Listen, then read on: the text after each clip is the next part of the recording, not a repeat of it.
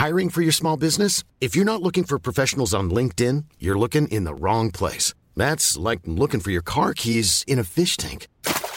LinkedIn helps you hire professionals you can't find anywhere else, even those who aren't actively searching for a new job but might be open to the perfect role. In a given month, over 70% of LinkedIn users don't even visit other leading job sites. So start looking in the right place. With LinkedIn, you can hire professionals like a professional. Post your free job on linkedin.com slash people today.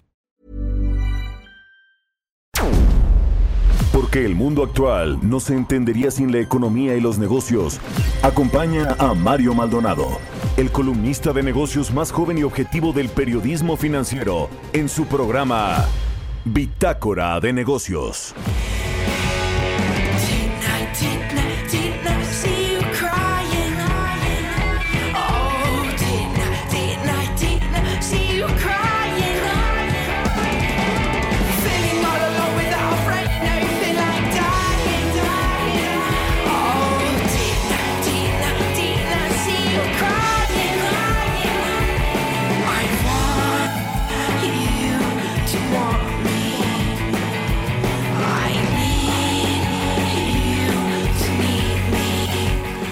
¿Qué tal? ¿Cómo están? Muy buenos días, bienvenidos a Bitácora de Negocios. Yo soy Mario Maldonado y me da mucho, mucho gusto saludarlos en este jueves 20 de agosto del 2020. Saludo con mucho gusto a quienes nos escuchan en la Ciudad de México por la 98.5 de FM, en Guadalajara, Jalisco por la 100.3 de FM y en Monterrey, Nuevo León por la 90.1 de FM. También a todas las estaciones que nos retransmiten en otras ciudades y estados de la República Mexicana en el sur de los Estados Unidos, en Brownsville, Texas. Y también a través de la página heraldodemexico.com.mx. Ahí está el streaming de lo que sucede en la cabina de El Heraldo Radio. Iniciamos este jueves con un poco de música como todos los días esta semana. Estamos escuchando canciones de bandas mexicanas o de habla hispana que también han cantado en inglés. Es el caso de esta banda que se llama Juan Son y la rola se llama I Want You to Want Me. Así que bueno, pues iniciamos con música y vámonos directito a la información porque tenemos mucha información que compartir con ustedes esta mañana. Vamos a platicar con Roberto Aguilar sobre lo que China dice que sí habrá reunión comercial con los Estados Unidos, pero no precisa la fecha. Esta telenovela entre Estados Unidos y China que va para largo y que tiene sus momentos más eh, importantes quizá en esta crisis económica y de salud. Vamos a hablar sobre el pesimismo de la Reserva Federal que termina con la fiesta de los mercados. Eh, se habían recuperado eh, pues los índices bursátiles de Estados Unidos, el Nasdaq en particular, y se recupera el dólar también. Pero bueno, vamos a ver qué va a pasar con esta, eh, pues con este pesimismo de la Fed. Y bueno, Roberto Acevedo va de la Organización Mundial del Comercio a PepsiCo ya lo fichó esta multinacional de alimentos y bebidas. Vamos a platicar con Gerardo Flores, como todos los jueves, sobre AMLO y la CONAGO, esta reunión allá en, San Luis Potosí del presidente con los gobernadores de los estados. Se va a revisar o no el pacto fiscal. Hay consenso sobre el semáforo en cuanto al COVID-19. Vamos a entrar a ese tema. También hablaremos con la diputada Marta Tagle de Movimiento Ciudadano, integrante de la Comisión de Salud sobre pues esta decisión del gobierno federal que más bien parece un decreto para que la COFEPRIS, que es el organismo que expide los eh, registros financieros de medicamentos y de otros productos en el país, pues pase al control de la Subsecretaría de Salud que encabeza Hugo López Gatel. Hugo López Gatel. Bueno, vamos a entrar a ese tema y hablaremos también con Gerardo Carrasco, abogado, eh, litigante sobre el juicio de Lozoya, que bueno, ya dio mucho de qué hablar ayer y yo le voy a comentar algo de esto en mi editorial. Así que quédese con nosotros aquí en Bitácora de Negocios. Se va a poner bueno, ya es jueves, casi, casi final de la semana laboral. Así que infórmese aquí con nosotros en Bitácora de Negocios. Vámonos al resumen de las noticias más importantes con Jesús Espinosa.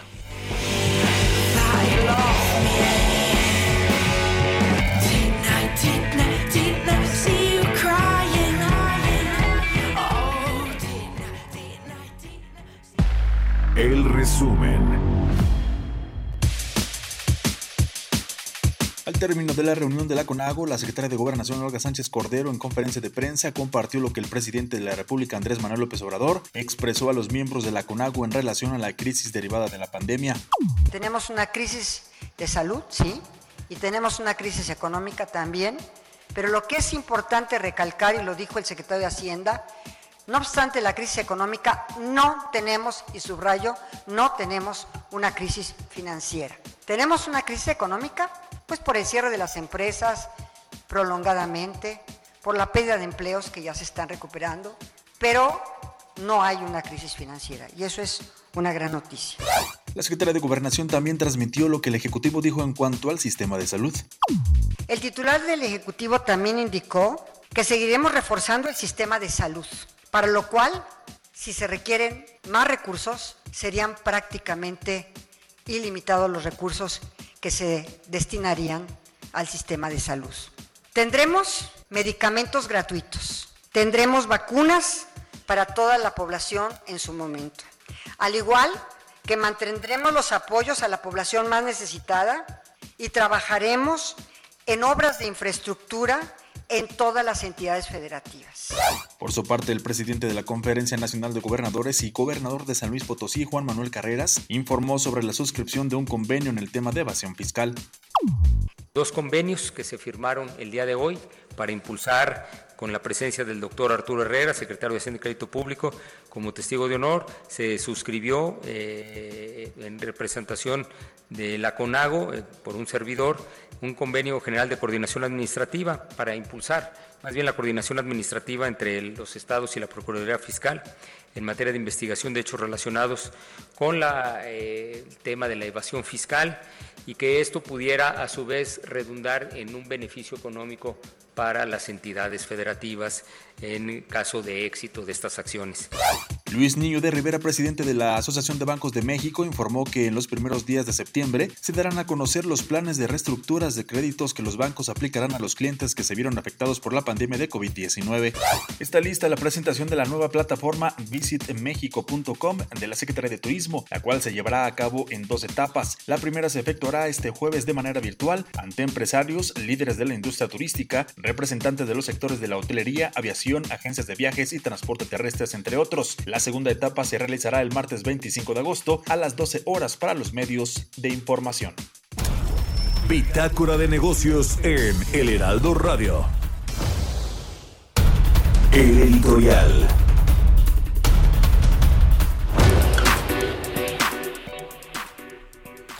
Bueno, pues en este caso de Emilio Lozoya ayer se filtró una supuesta, eh, un documento, un supuesto documento con muchas declaraciones de Emilio Lozoya que pues mire prácticamente tocan a todos los funcionarios de alto nivel de los sexenios anteriores, desde el de Felipe Calderón, el de Enrique Peña Nieto, desde los propios expresidentes hasta los ex candidatos presidenciales como Ricardo Anaya, quien ya eh, salió a posicionarse, vamos a escuchar un ratito el audio, Ernesto Cordero, el propio Carlos Salinas de Gortari, que supuestamente le pidió a Emilio Lozoya que le entregara contratos a su hijo.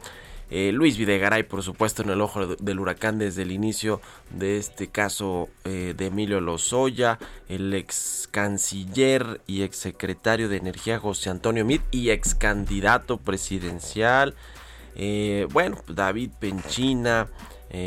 bueno, en fin, toda una serie. Bueno, hasta un Ferrari dice que le regaló Javier Duarte a Enrique Peña Nieto, un Ferrari de colección.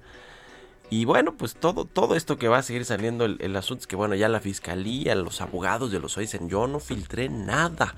¿Quién sabe por qué anda por ahí ese documento? Lo cierto es que mire, con este asunto del debido proceso y de cómo se tienen que hacer los juicios en México y seguir estos eh, eh, procesos jurídicos, pues esto creo que no le conviene a nadie que se haya filtrado a los medios estas declaraciones de Lozoya en las que le decía imputa e inculpa prácticamente a todo mundo. Vamos a entrar al ese tema. Quiero en un minutito hablar de otra cosa que hoy escribí en el Universal sobre lo que sucede en el IMSS de Zoé Robledo. Fíjese que ya ha habido varios escándalos, yo digo que se sobreponen, se superan uno a otro mientras que el presidente López Obrador así como que no ve, a ver el caso Lozoya lo más importante, pero lo cierto es que Zoé Robledo tiene allí en el IMSS pues a una serie de funcionarios que eran de el más alto nivel y de la más alta confianza en la Secretaría de Comunicaciones y Transportes de Gerardo Ruiz Esparza, es decir, en el sexenio pasado. Hablamos de por lo menos cuatro funcionarios importantes que ahora despachan en el IMSS y que, bueno, pues le decía, fueron muy cercanos a Ruiz Esparza y a Peña Nieto. Y uno de ellos, por ejemplo, es ni más ni menos que el jefe de la unidad de adquisiciones e infraestructura del IMSS. Imagínese cuánto negocio hay ahí y está en manos pues de un peñista, de alguien que trabajó en la SCT y así hay otros tres por lo menos ¿Qué dice el IMSS que ayer por supuesto estuvo en el ojo del huracán por una nota en torno a que el, eh, exfuncionario del el PAN del Senado que recibió estos fajos de billetes en este video escándalo y que está involucrado eh, pues con el eh, gobernador, estuvo involucrado con el gobernador de Querétaro, con Pancho Domínguez.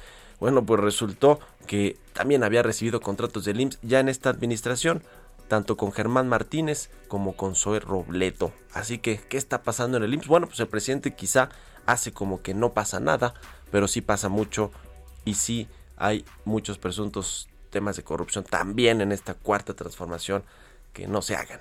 Así que usted qué opina? Escríbame a mi cuenta de Twitter, arroba Mario Mala, la cuenta arroba Heraldo de México. Son las 6 con 12 minutos. Economía y mercados. Roberto Aguilar ya está en la cabina del Heraldo Radio. Mi querido Robert, ¿cómo estás? ¿Qué tal, Mario? ¿Cómo estás? Muy buenos días. Pues fíjate que hoy nos amanecemos con declaraciones de que China y Estados Unidos van a, van a mantener conversaciones comerciales en los próximos días, justamente para evaluar el progreso de su acuerdo comercial de fase 1, seis meses después de que entró en vigor. Esto lo dijo hoy el Ministerio de Comercio chino, sin proporcionar mayores detalles. Pues hay que comentar que luego de que se suspendiera el encuentro programado para el sábado pasado, el jefe de gabinete de la Casa Blanca aseguró que no estaban programadas nuevas conversaciones comerciales de alto nivel y el acuerdo que fue alcanzado el 15 de enero, que ya parece muy lejano, Mario, y considerado un gran avance después de una disputa comercial de dos años entre las dos economías, estableció objetivos ambiciosos para que China impulse las compras de productos agrícolas de manera muy importante y también bienes manufacturados de Estados Unidos.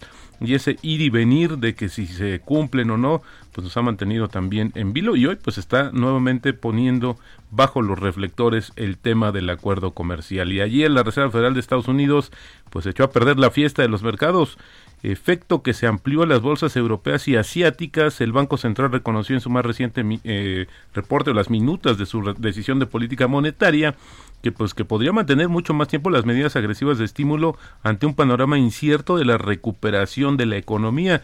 Me llamó la atención Mario que dijo que el rápido repunte del empleo que se reportó en mayo y junio ya se estaba desacelerando. El dólar se recuperó y los futuros ya están en terreno negativo.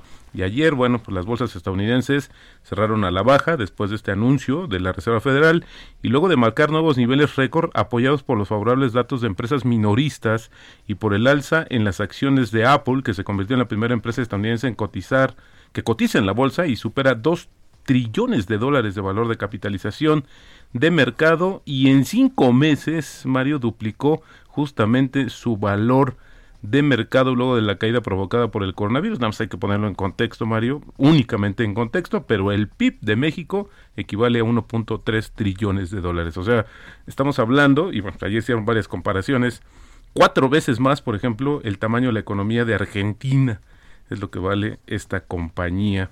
Y bueno, mientras, mientras tanto, el asesor económico de la Casa Blanca, Blanca dijo que la economía de Estados Unidos está repuntando muy, muy fuertemente, así fue como lo dijo, y nueva ayuda federal llegará a los desempleados en las próximas semanas o quizás dos, y defendió una reducción en el pago del apoyo por desempleo de 600 a 300 dólares, porque dice las medidas de estímulo deberían reducirse lentamente a medida que la economía se fortalece.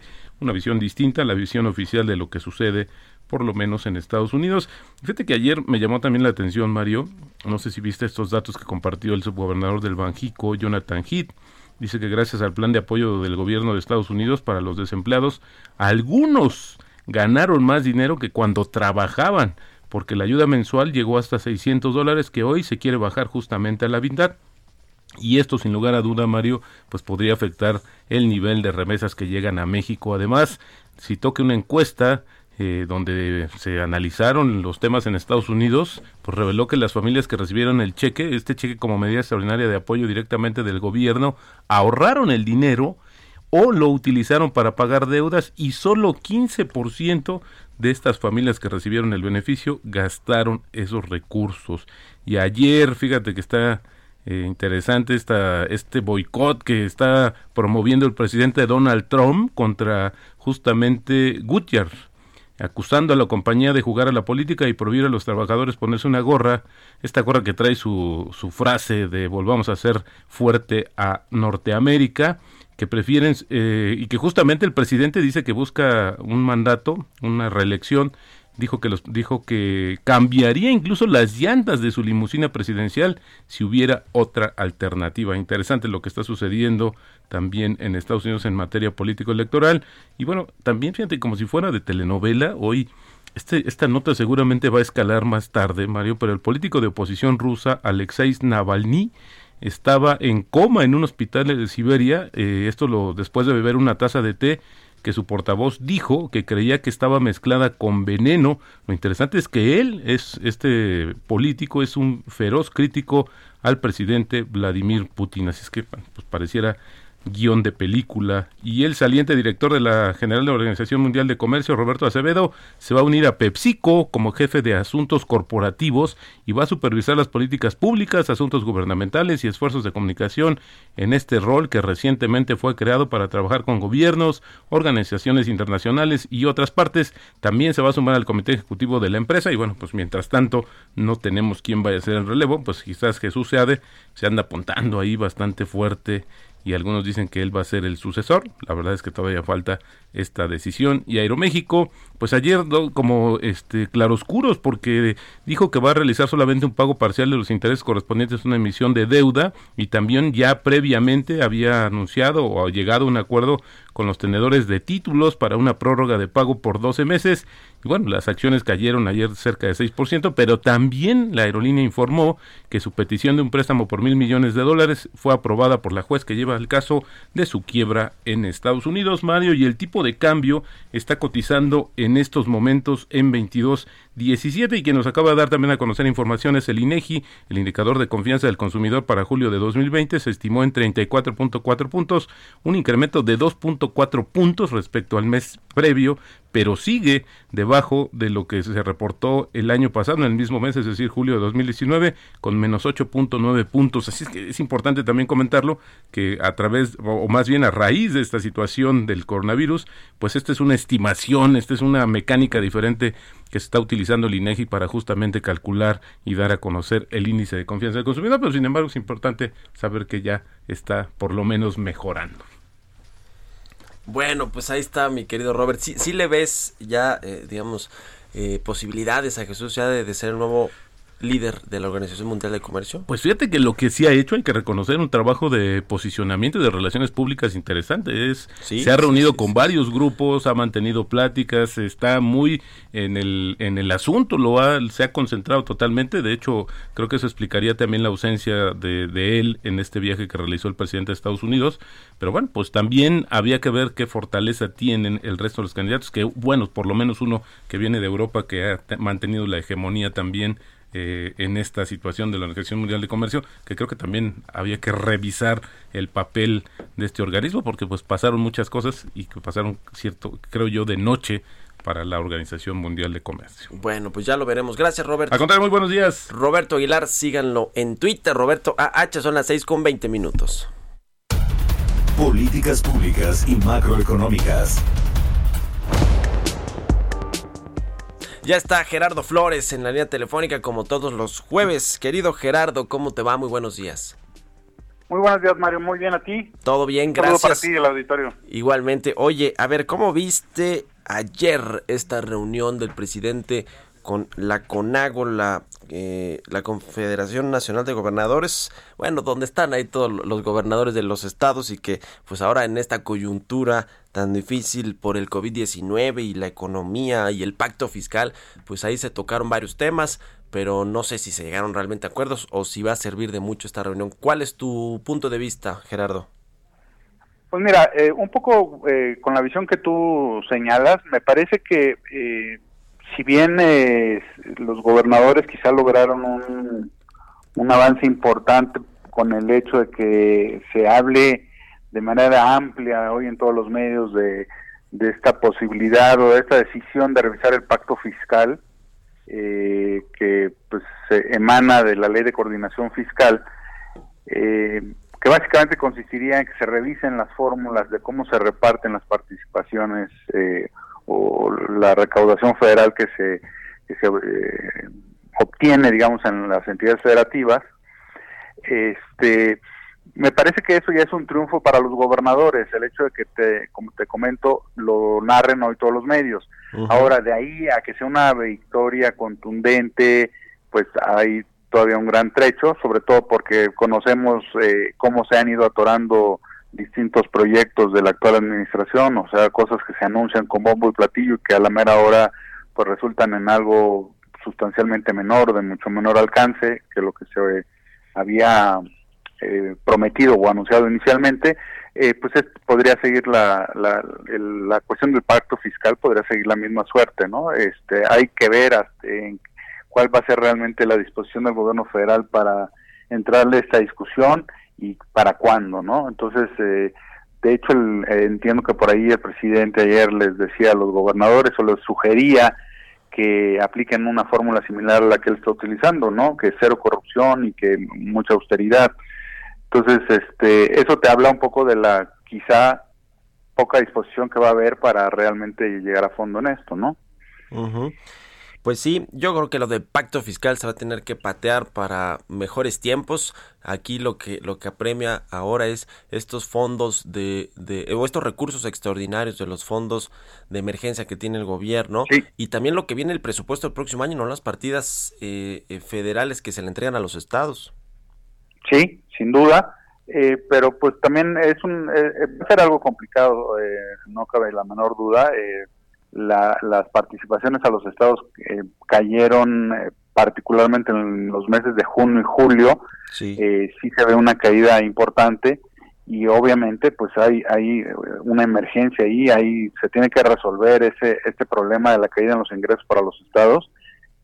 al, al menos lo que también parece por ahí una pequeña luz al final del túnel es la promesa del presidente de de que Banobras les va a ayudar a renegociar o a reestructurar sus, sus créditos con, con Banobras, ¿no? Sí, sí. Que creo que es una parte importante, eso, eso sin duda sí.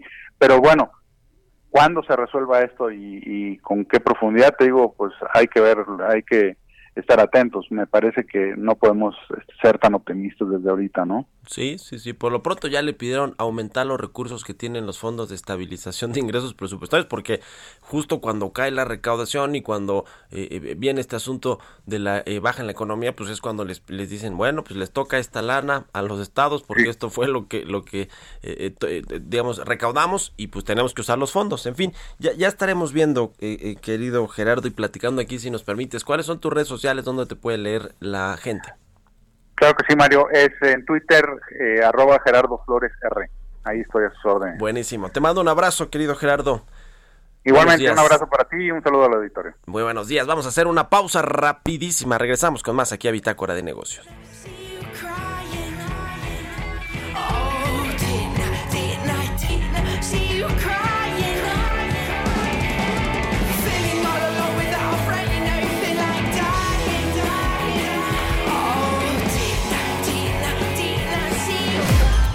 Continuamos en un momento con la información más relevante del mundo financiero en Bitácora de Negocios con Mario Maldonado. Regresamos. Estamos de vuelta en Bitácora de Negocios con Mario Maldonado. Entrevista. Bueno, pues nos enteramos que la COFEPRIS, este organismo importante para emitir los registros sanitarios de medicamentos y de otros productos que se venden en México, pues va a pasar a formar parte de la Secretaría de Salud, en particular de la Subsecretaría de Salud, que tiene a cargo Hugo López Gatel. Esta decisión ha generado muchos comentarios de expertos y de legisladores que no están de acuerdo con esta decisión del gobierno federal. Vamos a platicar al respecto con la diputada Marta Tagle de Movimiento Ciudadano. Ella es integrante de la Comisión de Salud. Diputada, gracias por tomar la llamada. Al contrario, Mario. Pues, ¿cuál es la postura que tienen ustedes allí en, en la Cámara de Diputados, en la Comisión de Salud, que es lo que atañe a, eh, eh, pues al tema de la COFEPRIS y de la Secretaría de Salud. ¿Cuál es su posición al respecto? Sí, bueno, pues la comisión no hemos tratado el asunto, pero sin duda me parece eh, importante fijar una posición como legisladora del Movimiento Ciudadano en este tema, porque nos parece que sin duda el tema de COFEPRIS no se puede resolver como se ha pretendido ahorita mediante un acuerdo interno de la Secretaría de Salud. La COFEPRIS existe en la Ley General de Salud como un órgano desconcentrado y, e implicaría que para poder hacerlo, dejarlo dependiente de la subsecretaría que hoy en día tiene el doctor Hugo López Gatel, necesitaríamos una reforma legal. Y en ese sentido, pues me parece que, eh, pues hoy en día, como están las cosas, sin duda Morena tendría que, que, tendría posibilidades de aprobar ese tipo de reformas, aunque el otro tema que está de por medio a discusión es justamente cuál es el sentido de la COFEPRIS. La COFEPRIS, yo debo decir que desde antes ha sido muy crítica por el papel que ha tenido en muchos casos, ha sido omisa o incluso en otros retrasa muchísimo la apertura para determinados temas, ¿no? Por ejemplo, estuve muy cerca de todo el tema de el asunto de los permisos en materia del uso de la de la cannabis medicinal, pero independientemente de todas las deficiencias que de manera institucional tiene COFEPRIS, es muy importante reconocer que es un órgano desconcentrado con autonomía en decisiones y con una autonomía técnica que le permite frente a, en este caso a la Secretaría de Salud poder tomar decisiones de manera autónoma con respecto a las sustancias que va a regular. Y eso es muy importante porque el sector salud sin duda es uno de los principales eh, compradores que adquieren eh, eh, sustancias medicamentos que deberán ser controlados y regulados por la COFEPRIS y que justamente el cambiarlo o hacerlo dependiente de una subsecretaría, pues estaría limitando sin duda su poder, su área de acción y de poder efectivamente tener un papel regulador. Pues, ¿qué cosa hay? Eh, ¿Algo que se pueda hacer desde la Cámara de Diputados o el Congreso Federal para evitar esta adición? Ya, ya se sabe que la COFEPRIS pues es un, órgano desconcentrado del gobierno, descentralizado, que quizá no necesariamente tendría que pasar a la Secretaría de Salud por un decreto casi casi presidencial. ¿Se puede hacer algo a través de la Cámara de Diputados? Pues mira, desde la Cámara de Diputados formalmente no, eh, pero me parece que cualquier ciudadano o ciudadana que ha afectado sus derechos con esto puede sin duda eh, eh, recurrir a una vía legal, vía el amparo y también proceder a una impugnación como tal de este de este eh, acuerdo interno, porque recordemos además que ni siquiera es un asunto de decreto. Al final de cuentas, lo que estamos conociendo por las redes sociales es un acuerdo de la Secretaría de Salud que a nivel interno decidió hacer ajustes a su estructura eh, organizativa y decidió eh, pasar a COFEPRIS a esta subsecretaría, cuando en la Ley General de Salud la dependencia es directamente con el secretario de Salud y nos parece que sin duda debería de ser una reforma legal. Eh, esto al final de cuentas debería de ser revisado ya en impugnaciones por el Poder Judicial y en este caso nosotros exhortaríamos a que desde el Ejecutivo pues también se tome la molestia en enviar una iniciativa legislativa.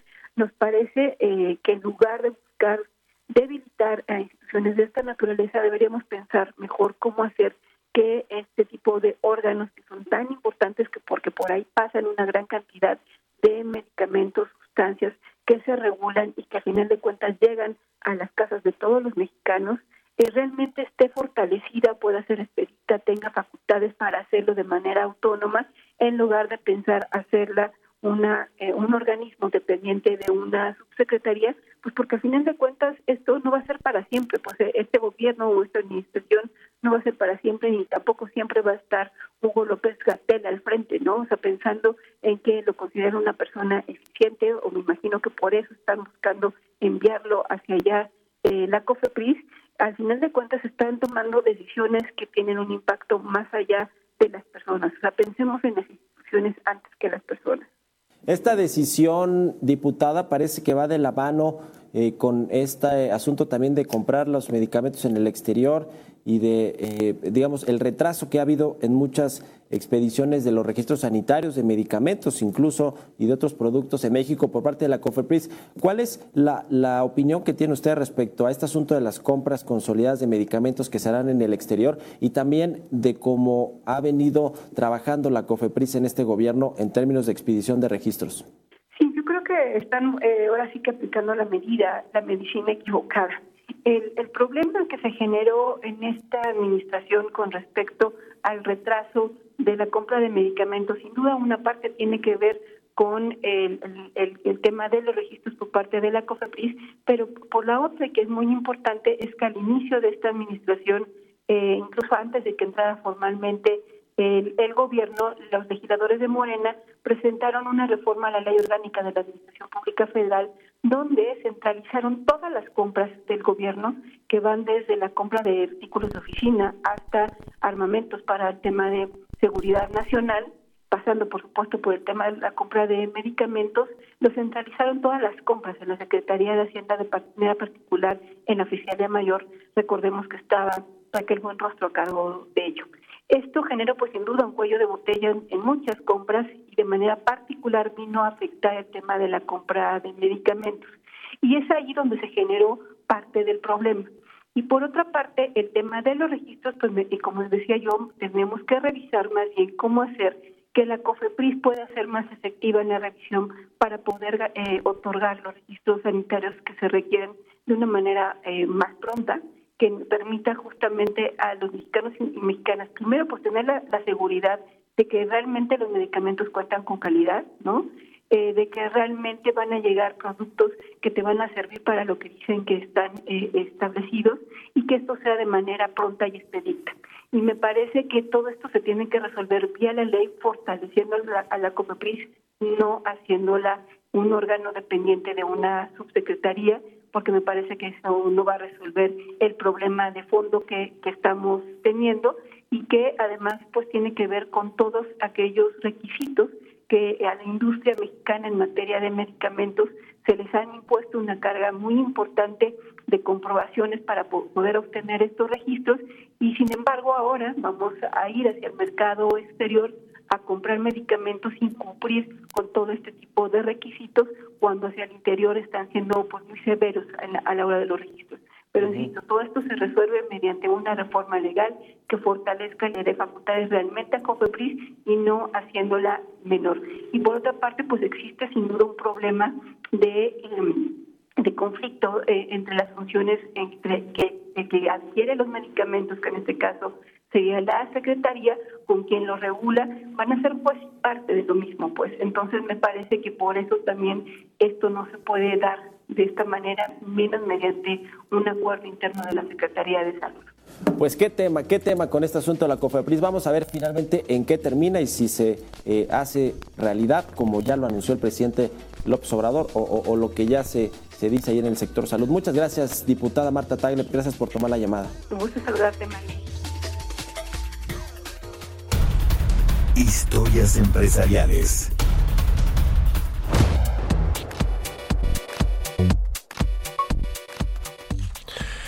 Bueno, pues cambiando de tema, déjenme platicarles que durante seis días tendrá lugar la primera edición del Hot Fashion. Es una campaña de ventas online enfocada a la industria de la moda y la belleza. Vamos a escuchar esta pieza que nos preparó Giovanna Torres. En tiempos de distanciamiento, las ventas online han crecido exponencialmente. Debido a ello, los fanáticos de la moda, el estilo y sobre todo las ofertas podrán tener la oportunidad de comprar gran variedad de ropa, calzado y accesorios en la primera edición del Hot Fashion. Esta gran venta online se llevará a cabo del lunes 31 de agosto al 6 de septiembre del 2020 y ya han reunido a 80 marcas de moda y belleza del país. Durante seis días, los comercios, empresas y pymes del sector ofrecerán descuentos y promociones exclusivas de sus diferentes productos y servicios a los internautas. La decisión de realizar esta primera edición es porque la Asociación Mexicana de Ventas Online se dio cuenta que en el último hot sale, 6 de cada 10 compradores buscaban productos de esta categoría. Tan solo de abril a junio, la categoría moda creció de 5 a 9%, belleza y cuidado personal de 3 a 6% del total de consumidores que adquieren estas categorías. El comercio electrónico se convirtió en la norma entre los consumidores. Los aspectos que motivan a las personas a comprar de manera digital, según la asociación, es que los productos llegan a domicilio, existen promociones y ofertas, la compra se puede hacer a cualquier hora y que el proceso es seguro. Aunque hay marcas extranjeras como Shane que ha tenido gran aceptación en el mercado mexicano, la prioridad de la iniciativa es el comercio local. Entre las empresas y marcas participantes destacan Devlin, Coppel, Electra, Mercado Libre, Linio, Liverpool, Invictus, Coach, Julio y Adidas. Las empresas que quieran registrarse para sumarse a esta primera edición tendrán hasta el 28 de agosto. Para Bitácora de Negocios, Giovanna Torres. Entrevista.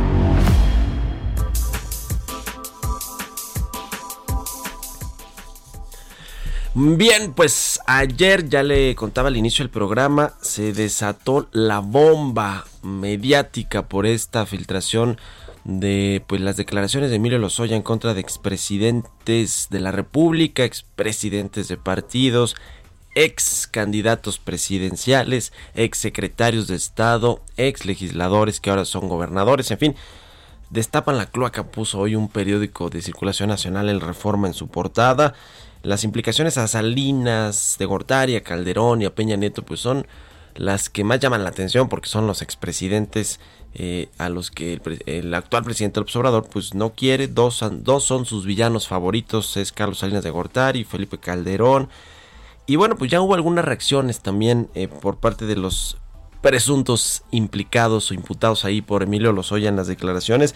Vamos a platicar de, todo esto y del proceso jurídico que está llevando y, siguiendo Emilio Lozoya aquí en México con las autoridades mexicanas, la Fiscalía General de la República. Vamos a hablar de esto con Gerardo Carrasco, abogado litigante. ¿Cómo estás, Gerardo? Me da mucho gusto saludarte y gracias por tomar nuestra llamada. Muy buenos días, Mario. Un saludo a ti y a todo tu auditorio. Eh, lo dices muy bien, es una bomba mediática, pero esto no significa que sea una bomba con el suficiente peso jurídico para el deslinde de responsabilidades. Hay cuestiones bastante delicadas que están sucediendo en este caso.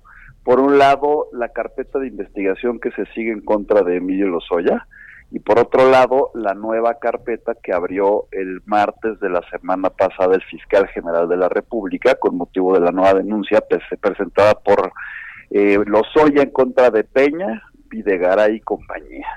Entonces es un tema delicado que, que, hay que analizar a fondo porque hay implicaciones jurídicas que pudieran llegar a considerar que lo más probable es que todo esto termine en impunidad.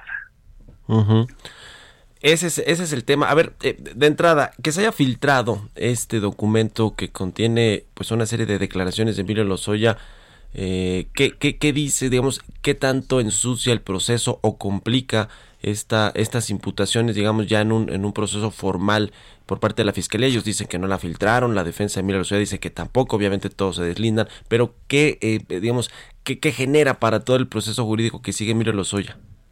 Mira, es bastante extraño y sospechoso como el lunes de esta semana, pues unas horas después de que el presidente de la República en su conferencia mañanera sugiere que el video debe darse a conocer ampliamente en los medios de comunicación, esto es filtrado en redes sociales.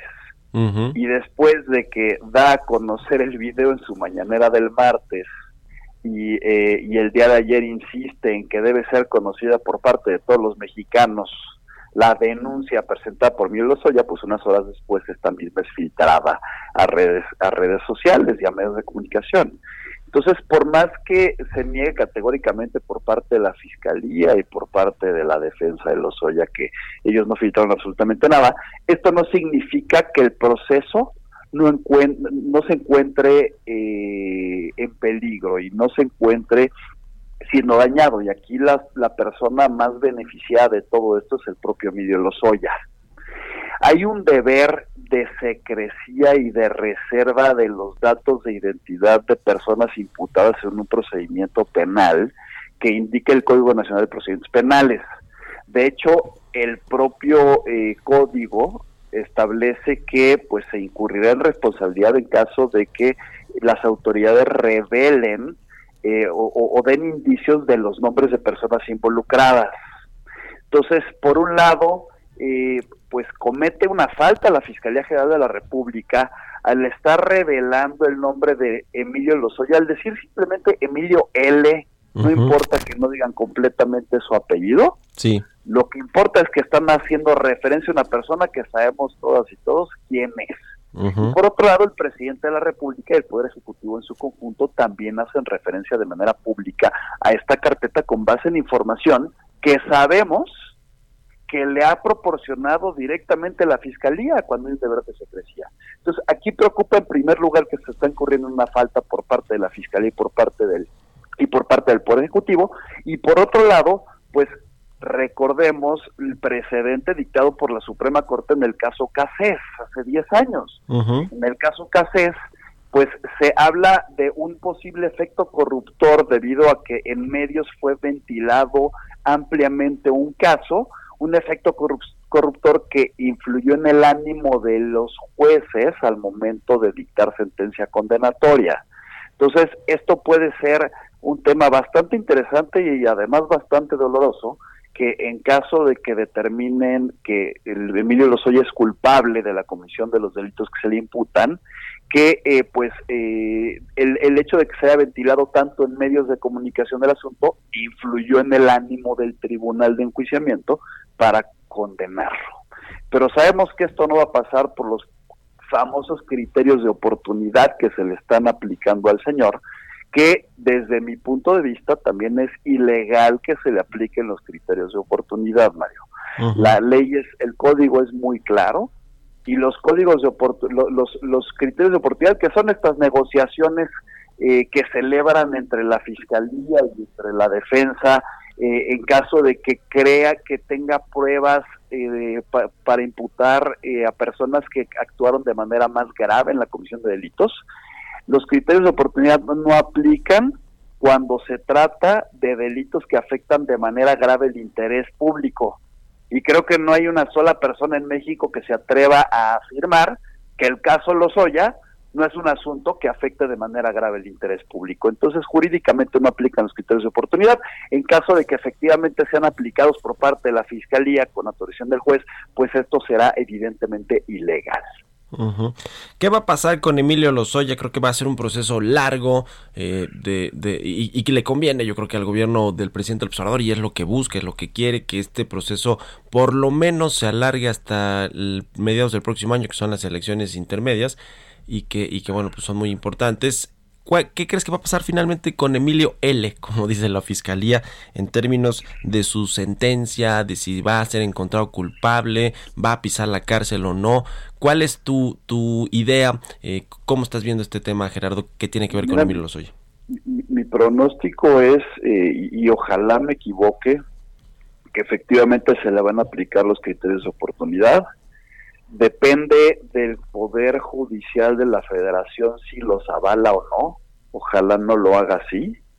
Y se le van a aplicar simplemente porque supuestamente va a ir avanzando el segundo caso, que es el que se ventila y se destapa la cloaca, como afirmas que, que sale hoy a ocho columnas del periódico Reforma, en contra de Peña, de Videgaray, pues de todos los enemigos políticos de la llamada cuarta transformación. Oye, ¿tú, ¿tú crees que van a ser llamados a declarar inexorablemente, o sea, inevitablemente van a estar sentados frente a un juez rindiendo declaraciones, estos expresidentes? Tienen que ser, tienen que ser llamados a declarar, precisamente para poder reforzar la evidencia que pone los hoy en su denuncia y la que todos revisamos el día de ayer. Imagínate esas fotografías en la prensa, en los medios, esos videos o eh, incluso las propias declaraciones, pero ya solamente las imágenes pues eso ya dicen mucho porque es algo histórico, ¿no?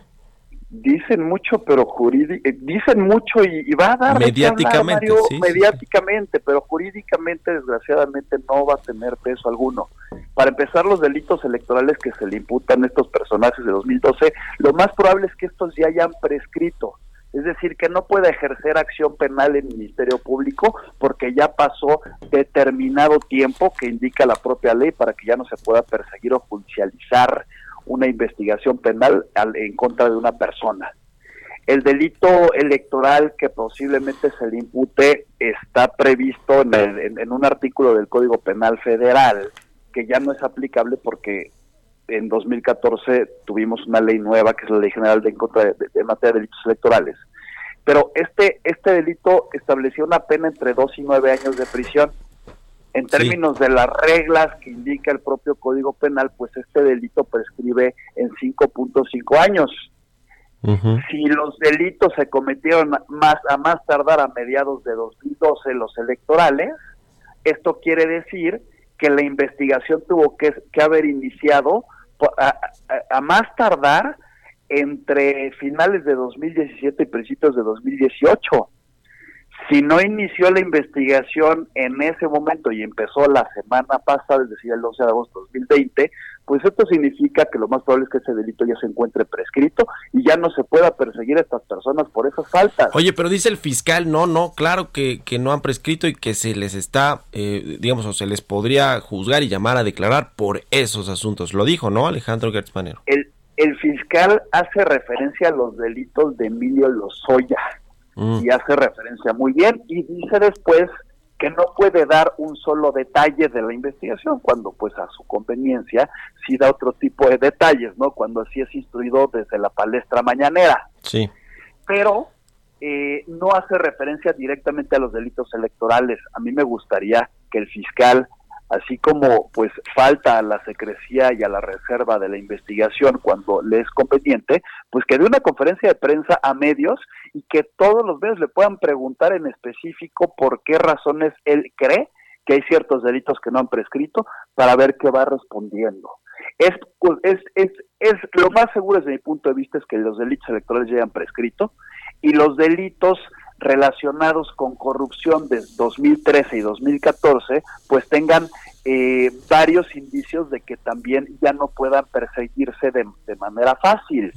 Los que probablemente no han prescrito y son a los que hizo a propósito referencia directamente el fiscal, fiscal son los de lavado de dinero, supuestamente cometidos por parte de Emilio Lozoya, por el tema de agronitrogenados, por la, el tema de Tileno 21, y esas cuestiones que sí fueron posteriores porque fue cuando el señor ya era director de Pemex.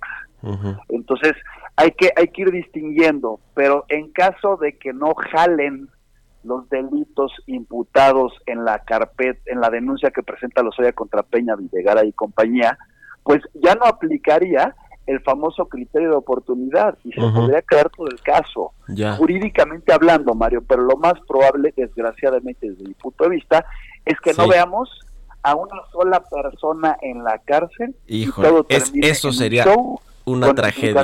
políticas en favor de ciertas personas que desgraciadamente va a terminar en impunidad y en dolor para todas y todos los que queremos Pues muchas gracias, estimado Gerardo, por haber tomado nuestra llamada y muy buenos días. Muy buenos días, mucho gusto. Te mando un fuerte abrazo a ti y a tu equipo. Hasta luego. Bueno, oiga, tenemos un audio de Ricardo Anaya de lo que dijo ayer. Vamos a escuchar un cachito de la defensa, de cómo se defiende Ricardo Anaya. La acusación contra mí resulta no solo falsa, sino verdaderamente absurda. No solo me provoca repudio, la mentira es tan burda que no resiste el más mínimo análisis. Fíjense, dice Lozoya que la entrega de dinero ocurrió en la primera semana de agosto del 2014 y que el dinero se entregó en el estacionamiento de la Cámara de Diputados. Y claro, en el documento me señalan como diputado federal del PAN. Pero resulta que en agosto de 2014 yo no era diputado me separé del cargo el 6 de marzo, es decir, había dejado la diputación cinco meses antes de esa supuesta entrega en el estacionamiento de la Cámara de Diputados. Bueno, pues ahí está el ex candidato presidencial que por cierto salió a la luz después de mucho tiempo. Con esto llegamos al final de Bitácora de Negocios. Quédese con Sergio Sarmiento y Lupita Juárez aquí en el Heraldo Radio. Nos escuchamos mañana, ya viernes, tempranito a las 6. Muy buenos días. Esto fue Bitácora de Negocios con Mario Maldonado, donde la H suena y ahora también se escucha. Una estación de Heraldo Media Group. Mom deserves the best, and there's no better place to shop for Mother's Day than Whole Foods Market. They're your destination for unbeatable savings, from premium gifts to show-stopping flowers and irresistible desserts. Start by saving 33% with Prime on all body care and candles. Then get a 15-stem bunch of tulips for just $9.99 each with Prime. Round out Mom's menu with festive rosé, irresistible berry chantilly cake, and more special treats. Come celebrate Mother's Day at Whole Foods Market.